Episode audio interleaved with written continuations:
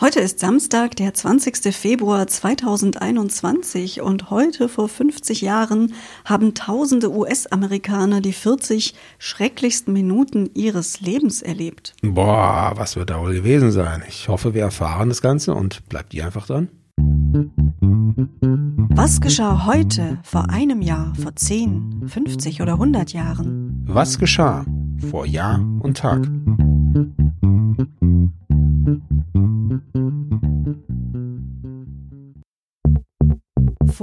Einem Jahr.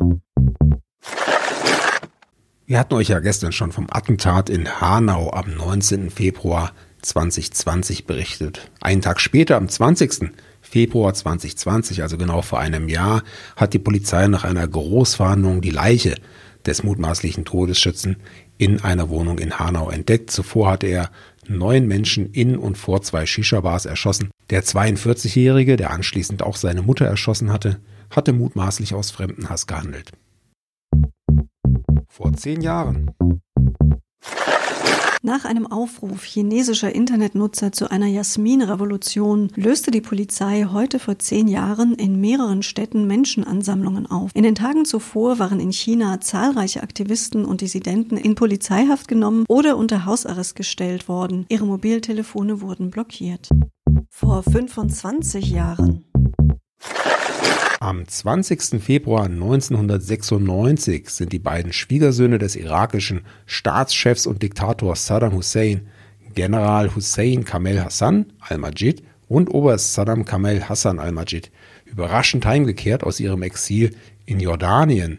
Sie waren wegen angeblichen Geheimnisverrats und Waffenprogramme beim Diktator in Ungnade gefallen. Nach der Rückkehr in den Irak hatten beide allerdings nicht mehr lange zu leben. Sie wurden drei Tage später hingerichtet. Vor 50 Jahren.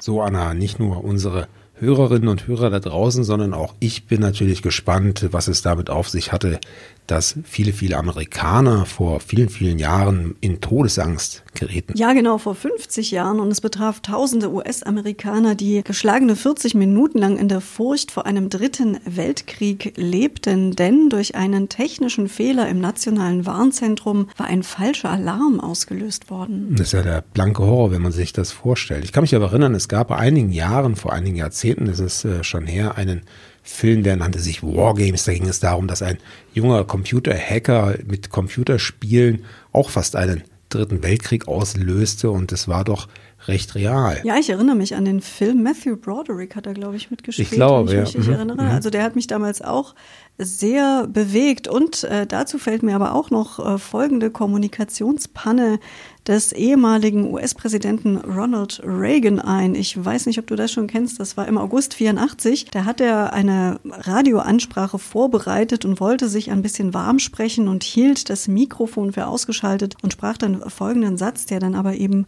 blöderweise ausgestrahlt, also nicht ausgestrahlt wurde, aber aufgezeichnet wurde. Liebe Landsleute, ich freue mich, Ihnen heute mitteilen zu können, dass ich ein Gesetz unterzeichnet habe, das Russland für vogelfrei erklärt. Wir beginnen in fünf Minuten mit der Bombardierung. Auch das wäre ja quasi der dritte Weltkrieg am Ende geworden. Äh, Reagan hat das dann später, ja, hat sich dafür entschuldigt, er sei ein misslungener Scherz gewesen. Er habe ihm gedacht, das Mikrofon sei aus. Ja, und die Journalisten damals haben wohl auch einige Minuten in Angst und Schrecken. Ja, ich kann es mir vorstellen.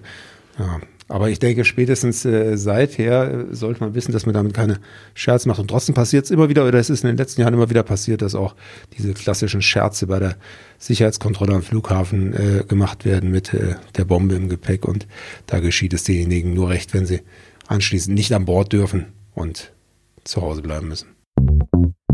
Und ebenfalls an diesem Tag, der frühere bundesdeutsche Studentenführer Rudi Dutschke verließ nach drei Jahren London und nahm eine Stelle als Hilfsdozent an der dänischen Universität Aarhus an. Vor 75 Jahren. Am 20. Februar 1946 starben 405 Menschen bei einer Explosion im Bergwerk Grimberg in Nordrhein-Westfalen. Es war das schwerste Grubenunglück in der Geschichte des deutschen Steinkohlenbergbaus. Die Wucht der Explosion war so groß, dass über Tage die Schachthalle einstürzte. Eine 300 Meter hohe Stichflamme schlug aus dem Schacht. Mehrere Tage und Nächte waren Grubenwehren im Einsatz, um Überlebende zu bergen. Drei Tage dauerten die dramatischen Rettungsaktionen, die durch Unwetter und Wassereinbrüche erschwert wurden. Nach zwei Nachexplosionen breiteten sich in der Grube die Brände weiter aus. Drei Tage nach der Katastrophe wurden noch acht Überlebende gerettet. Vor 100 Jahren.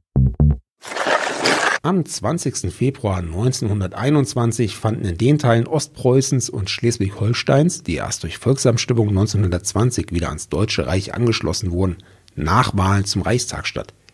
Die Deutsche Demokratische Partei DDP und die SPD verloren dabei Mandate. Die Deutsche Nationale Volkspartei, die Deutsche Volkspartei, die Unabhängige Sozialdemokratische Partei Deutschlands, also die USPD, sowie die KPD und das Zentrum verbuchten dagegen Stimmengewinne.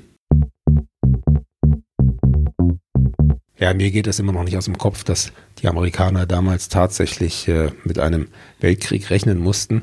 Aber ich muss sagen, ich bin auch ganz froh, dass der letzte US-Präsident den Atomkoffer inzwischen wieder abgeben musste. Ja, so ist es. Und auch seine Pressekonferenzen waren ja nicht immer besonders äh, gut durchdacht und auch seine Aussagen nicht immer sinnvoll, insbesondere wenn man auch an seine Tweets denkt. Also insofern können wir da, glaube ich, wirklich froh sein, dass wir den losgeworden sind. Ja, man denke nur an die Idee mit äh, dem Desinfektionsmittel, dass man sich gegen Covid-19 vielleicht injizieren könnte. Das ist mir direkt in den Sinn gekommen. Naja, wie dem auch sei.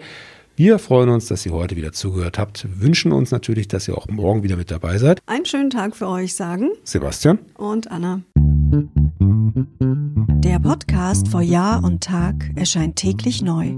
Produktion tonbildschau.de Dr. Anna Kugli und Sebastian Seibel GBR.